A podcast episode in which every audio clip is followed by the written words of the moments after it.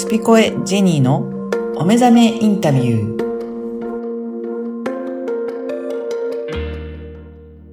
こんにちは、小ラボの岡田です。こんにちは、ジェニーです。ジェニーさん、今回もよろしくお願いします。よろしくお願いいたします。前回、ファッションのことをお話しいただきましたが、今回もちょっとより、えー具体的なこともお話しいただければなと思うんですが、はい。はい。えっ、と、ファッション、あの、前回、やっぱりその、周りから、うん。えーどういうふうに見られているかっていうことをすごく大切だっていうことですけど、うんうんあの、なかなかそう言っても、どうすればいいんだろうっていうのが、うんわからない方もいらっしゃると思うんですが、はい。このあたり、はい、いかがですかね？そうですね。あのー私も含めてなんですけども、うん。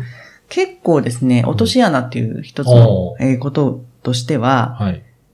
隠すっていう、おなんかこう自分の欠点、こここだよねっていうのを、あの、隠しがちじゃないですか。そうですよね。なんか、そこは目立たないようにとか。そうそうそうそう。そこがメインになってっちゃうんですよ。する逆にも逆に目立っちゃうっていうことですか？目立つっていうよりも、うんそこばっかりに集中して、結局、なんか自分のやりたいファッションになってないっていうう。んうん。例えば、あの、やっぱ年相応でだんだんふっくらしてきますよね。うんうんそうすると、あの、この体型カバーみたいなはい。感じで、がメインになってくる。はとなると、美しさっていうのい。うが、ん。なんか、やっぱり半分以上、うん。あの、意識されないところに行ってしまうんじゃないかなって自分の中では。そういうことですねうん。安心しちゃうじゃないですか、それでまた。うんうんそうするとまた、そこに集中していかないから、うんあの、そこだけまたはい、隠そう隠そうっうんてうんなるので、あじゃあ、意識がそっち側にうんも向いてしまってるっていうことですよね。行きうん。女性なんか特におかお腹とかお尻とか、うんうん。そういうのを、あの、目立たさないようにっていうと、うん。こう、上から被せるみたいなのとか、あの、まあ、ワンピースも着るとかっていうのが、あの、いいんだけど、もったいないなっていうのと、メイクもそうですよね。はい。もう欠点を隠すためあの、あ、はい。あの、メイクになっちゃうと、うん。結局そこを意識するから、うん。結局欠点がずっとクローズアップされうるん。っていうことで、あの、これ例えがいいかわかんないですけども、日本ってやっぱりこう、ちょっと細めがうんいいじゃないですか。うん。ただ、中東に行くとう、ん。うわーみたいな、うん。もうお尻がうん。太鼓みたいな人あ、がそうなんですね。結構モテるんですよ。おーおーそうなんですね。あわー、お尻が大きいっていうのが好きと。あー、はい。男性とか特に。はいそうするとそこがセックスアピールなので、あ、じゃあ逆にアピールアピポイントなんですね。ールポイントになってますね。お尻とか。で、うんまあ胸もすごいですけど、で、お尻なんかも、もう十分なんですけど、うんそこにまた高さを出すためにパッド入れたりとかするんですようん、ね。へえ。なの、もう、あっちからしたら私たちガリガリなので、うんよくあのガリガリ、ガリガリって言われるぐらい。そういう定義って、もうその国によって違うから、やっぱりその割のファッションの感覚も、うんやっぱり違うっていうことですね。なので、結構だから海外に行き始めちゃうと、うん怖いもんなしになってくるんですよね。うん。うん。で、おまあ、おじいちゃんおばあちゃんになっても、きちんとあの、ビーチに行ってね、うん。水着になって、うんおばあちゃまなのにもみビキニを着て。日本じゃないじゃないですか。そうですね。そういうの、もう見見させてもらってるので。私も平気だっていうう、んなんか、開放感とか、うん。そこから生まれてくるなんかこう、自分へのこう、えー、なんていうかな、自分ってこれでいいんだみたいな。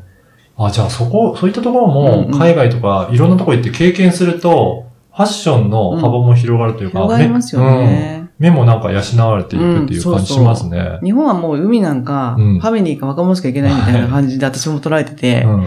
だけどもう今、ドバイに毎月行くのに、あの、もう水着置きっぱなしです、あっちね。ああ、うんはい。うんで、こっちで着ないからもうんう、日本では。はい。だけどあっち行くともう、あの、プールもたくさんあるし、海ももちろんあって、誰もね、私のことなんて気にしてないし、うん。自分のね、あの、したい格好しようってうん。うん。いう感じになっていくのと一緒で。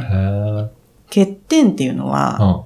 自分が持ってるだけなんですよ。うん。ですよね。うん。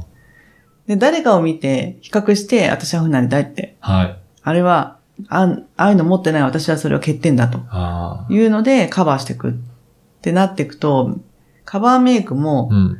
洋服もうん。結局自分の欠点を自分の意識ですよ。意識の中で引き立ててるっていう。そういうことですね。ねうん。うん。だから、でも意外と誰も見てないんですよ。だからまあ、前回もこのファッションのお話の時に、周りからどう見られてるかっていうお話もされてましたけど、うんそういったことで自分ではすごく気にしてたとしても、うん周りの人から見ると、そんな、そこ別に欠点ってないうふうには、くて、はいそこじゃないんだよねって、いうことですね。注意配るのは、みたいな。うんうんうんだから、あの、無理やりね、居心地の悪い洋服を着なさいと言っているわけじゃないですけれども、そうは言っても、あ、あの服いいつか着たいっていうのうも、ん。あの、自分の体型に合ってる、例えばサイズがあれば、うん。着てみたら、うん。シュッと見えるとか、はい。うん、その、9号なのにうん5号になりたいとかね、はい。なんかその11号なのなのに9号になりたいっていうところで、あれの着れないってうん。なるけど、いや、あるんですよ、13号とか15号も。うん。で、着てみたら、その人の美しさの、その、あの、フォルムで、洋服ってきちんと作られてるので、はい。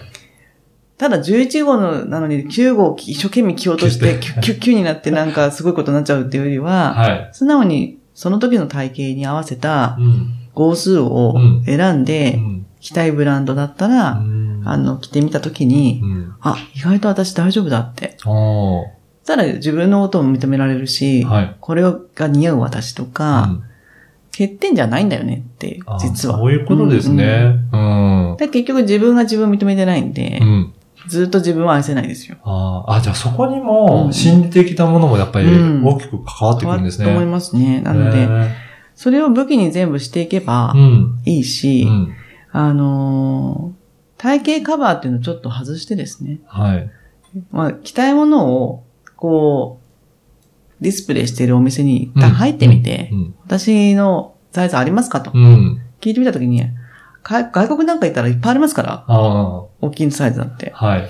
なんで、あのー着てみたら意外と細く見えるじゃんとかね、いうんや、素敵ねって言われるので、そうですね。うんだからそこもやっぱりプロのあのアドバイスとかを受けたりとか、うんいろいろなところも挑戦したり体験してみることによって幅が広がっていきそうでですすね。よね。へーだって、あのーこれはね、あの、大きい人がどの頃じゃないんですけども、うんやっぱり日本の文化って、ちょっと太ったらすぐダイエットみたいになりますけど、あの、外国の方がもう骨格も大きいですし、はい。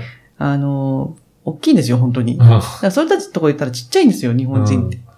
だったらそこの、あの、国に行って、そこで売ってる洋服だったら、はあの、入るしい。、うん。無理やりしなく、無理くりしなくたって、自然体でいられるじゃないですか。うん。らそういうのを知ってもらいたいなって。そうですね。思いますねうんあと女性はいろいろそのメイクだったりとか、うん髪型とか、本当にいろいろファッションにはアイテムもいろいろあると思うんですが、そういったところもいろいろ気をつける必要はありますかね？なんかやっぱ日本人ってみんな同じなんですよ。うん、あ、そうなんですね。うんえー無難じゃないですうか。んうん。で、本当に、あの、誰がどれだかわかんないみたいな感じじゃない？うん。個性がうん。あるのかないのかとか。うんでそれがやっぱり美なんですよね、日本って。うんみんな一緒ですみたいな。はい。なので、そこも、あの、誰かがやってたら私もやってみたいっていうのがやっぱりあるから、うんそれでいいと思うんですけども、あの、なんていうかな、無難に過ごすっていうんじゃなくて、はい。もっと自分というものを試してみるっていうか、んやってみると、あの、こっぱずかしい初めは、はい。メイクなんかもちゃんとやると、うんえ、私じゃないみたいな。でもそれは TPO に合わせてあなたアイラインしてないわねって昔言われたことあるんですよ。よ。あの、先輩方に。はい。こういう時にはちゃんとアイライン入れなさいとかね。ね。言われて、はみたいな。うん。そうするとやっぱりそこの場でふさわしい顔になったりとか、そうか、自分では最初は違和感あるかもしれないけど、場に行くそとうですね。逆にやってない方そが、あの、おかしい。おかしい。はですよね。だって、ちゃんとよ、あの、お着物着てるのに、お着物にちゃんとした、あの、メイクをしないと入らないのと一緒で、そういう相手に対して失礼になっちゃうし、はい。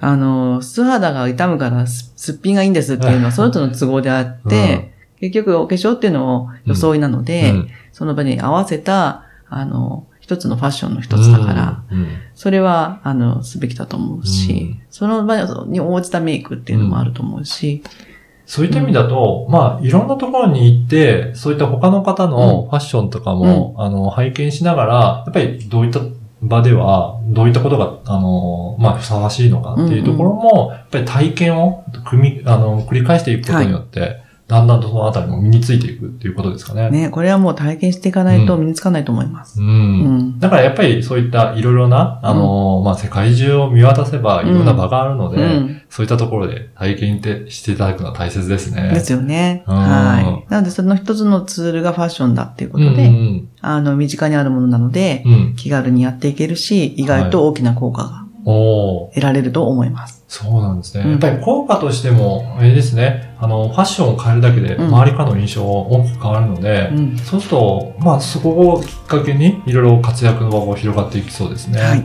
はい。ぜひ、えー今回も参考にしていただければと思います。ジンさんどうもありがとうございました。ありがとうございました。